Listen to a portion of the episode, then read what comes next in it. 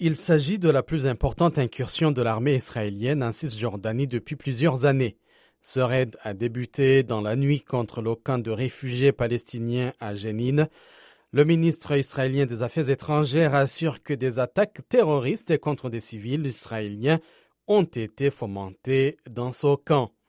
Les forces israéliennes y ont visé un site de production d'armes et de stockage d'engins explosifs et un centre d'opération servant de centre de commandement la brigade de Génide, a indiqué l'armée israélienne qui a recours à des bulldozers, blindés et drones.